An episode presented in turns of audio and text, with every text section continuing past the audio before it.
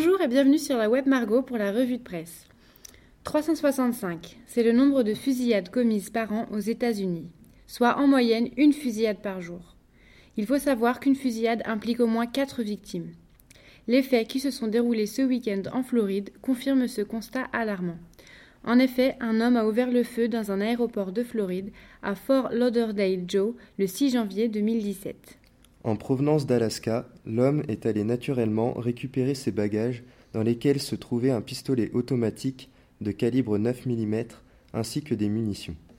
Il s'est ensuite rendu dans les toilettes pour charger son arme avant d'ouvrir le feu dans le hall de l'aéroport. Bilan de la tuerie, 5 morts et 6 blessés selon le journal Le Parisien, publié le 8 janvier 2017. L'intervention de la police s'est effectuée rapidement et sans rapport de force puisque l'homme s'est rendu spontanément.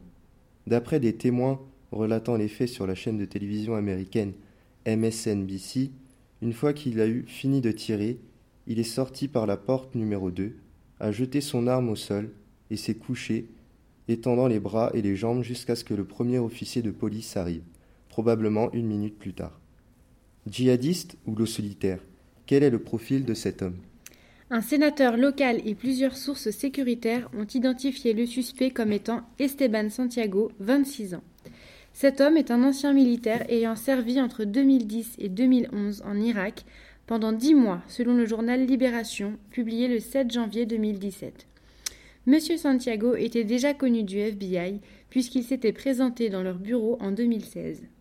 En effet, ce dernier avait affirmé entendre des voix lui suggérant de rejoindre Daesh selon CBS, une chaîne de télévision américaine. Suite à cette signalisation, Esteban Santiago a été hospitalisé à sa demande dans un hôpital psychiatrique.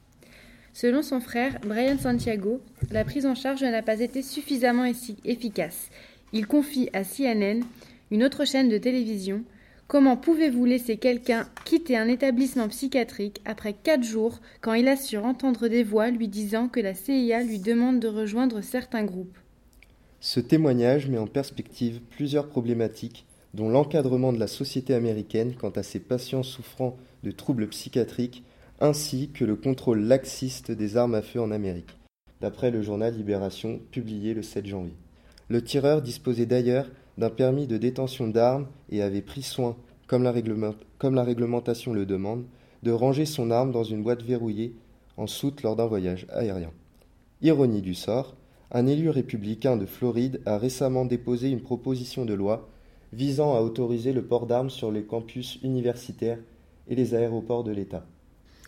A l'inverse, Debbie Wasserman Schultz, également députée de Floride mais sous le pavillon démocrate, propose quant à elle un renforcement accru de la législation des armes.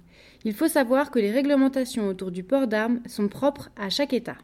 Mais au point de vue national, qu'en pense la Maison-Blanche? Donald Trump, lors de sa campagne présidentielle, s'est engagé à protéger le deuxième amendement de la Constitution américaine qui garantit aux citoyens américains le droit de détenir une arme à feu. Il a promis de revenir sur tout ce qu'a mis en place l'administration Obama, comme l'interdiction des armes dans certaines zones ou le renforcement des contrôles pour les acheteurs.